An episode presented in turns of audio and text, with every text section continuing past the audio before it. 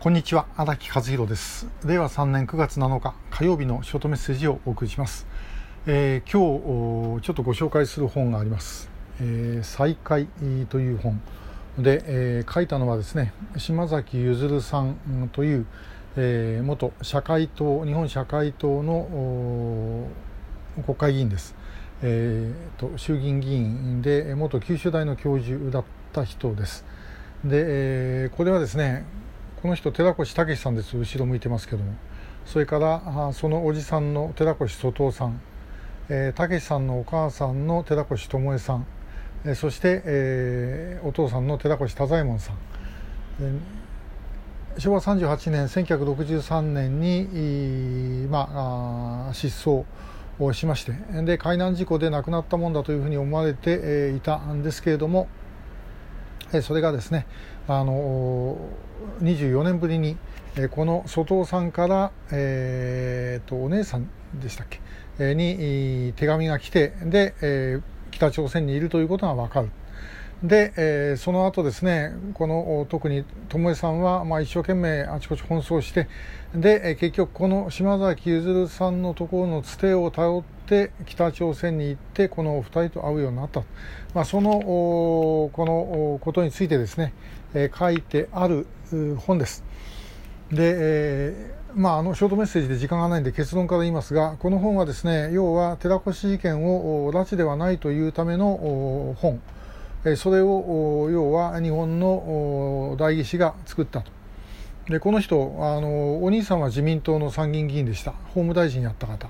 えー、だったんですけども結局ですねあのここに書いていることは拉致ではないっていうかもう拉致というのはも一切何も出てきません。で、えー、この事件どう考えたって、えー、本当に沖合ですね、えー、沖合っていうかもう海岸から200メートルか300メートルぐらいのところで、やられたと。いうふうに思われる事件であるにもかかわらず、あるいはですね、まあ、この船が追っかけていったという説もあるんですが、まあ、それにしたってですね、えー、2、3回りぐらいのところでですね、やられたという事件であるにもかかわらず、これが海難事故で、それをですね、救助されて、向こうでですね、あの暮らしたという話に、まあ、そのもう理屈をつけるために作っているものだということです。で、えー、もう一つ、えー、これはちょっと今現物がないんですが、あの人情の海というこれあの寺越武さんの本、え、ということになっているもので、え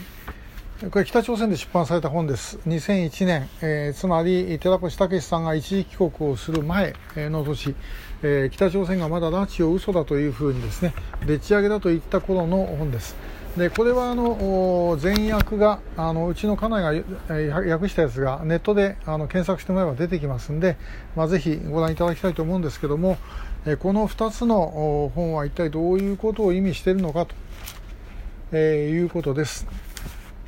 えー、つまり寺越事件がですね要は拉致ではないということをその日本人の国会議員を使って、えー、言わせると。で、えー、まああの会いに行くためには拉致だというふうには言えないということという気持ちはまあ分かんないでもありません。もちろんご家族はともかくですね、えー、何とかして一刻でも早く会いたいと思ったでしょうから、まあ、その時に、まあ、便宜的にですねそういうふうにするということは分かります。だけどもこの本読んでいただけば分かりますけどもこの本の中にはですねそういうようなことで本当は拉致であって北朝鮮を非難しなければいけないのに、えー、もう人質がいるからそれができないんだという苦悩は全全くありません。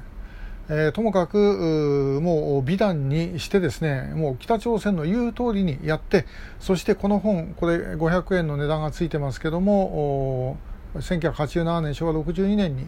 えー、出した本ですがあこれですね結構あちこちこの島崎さん売って回ったというふうに私は聞いてます。えー、人情の海の方はこれはこれでひで本で北朝鮮で出したわけですけども要は寺越武の名前を使ってですね、え、事件は拉致ではなかったというふうに、え、言っていると。え、いうことです。そういう事件だと、まあ、いうことで、まあ、さらにひどいのは横田めぐみさんなんかをはじめとする拉致についてもでっち上げだというふうに言ってます。えー、まあ、翌年になってから親分が認めちゃうわけですけども、もう本当にですね、こういうふうに人に嘘をもう本人被害者に嘘をつかせる、えー、というのが北朝鮮という国です。それからその北朝鮮のですね尻馬に乗っかって、えー、美談みたいにまでですねしてしまう人間もいた日本人の中にいたということです。あのこの現実というのはあ全部こうしっかり考えておいていただきたいと思います。で、えー、要はこういうですねもうずっと嘘をつき続けてきたこれはどう考えたってとんでもない、話ですよね。でそれを我々は北朝鮮に対してもっと率直にぶつけるべきではなかったのかと。あるいは日本の中で、え、朝鮮学校の問題があります。で、え、朝鮮学校での中でですね我が国は実は我が祖国はですねこういう恥ずかしいことをやったんだなんてことは一切教えてはいないです。これも根本的な問題ですよね。で、えー、逆に日本が悪いということを基本的には教えていると。えいうことなんです、まあ、そういう学校に日本の中で自治体は金を出しているところがあるということです。でまあ、いずれにしても北朝鮮という国に対するときに結局こういう嘘をいくらでもついてくるんだということを考える必要があるだろうと思います。で、それに尻馬に乗る日本人もいるんだと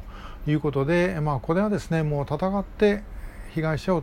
取り返す戦ってというのは、えー、別に武力を使ってということに限定される話ではもちろんありません。それよりもおそらく少なくとも外交官であれ日本一国民であれさまざまな立場の人たちがあもうそういうこういう国に対しては戦うんだという決意を持って当たると。ということが必要なんだろうというふうに思います。えー、どうかあの後でですねこの再開を一度、まあ、全部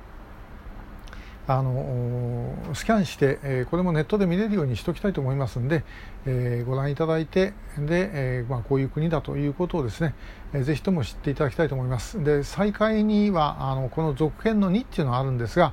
えこれ私1も2も持ってたんですけどもどっかにやってしまいました、えー、もし2をお持ちの方おられたらちょっと貸していただければ幸いです、えー、今日もありがとうございました。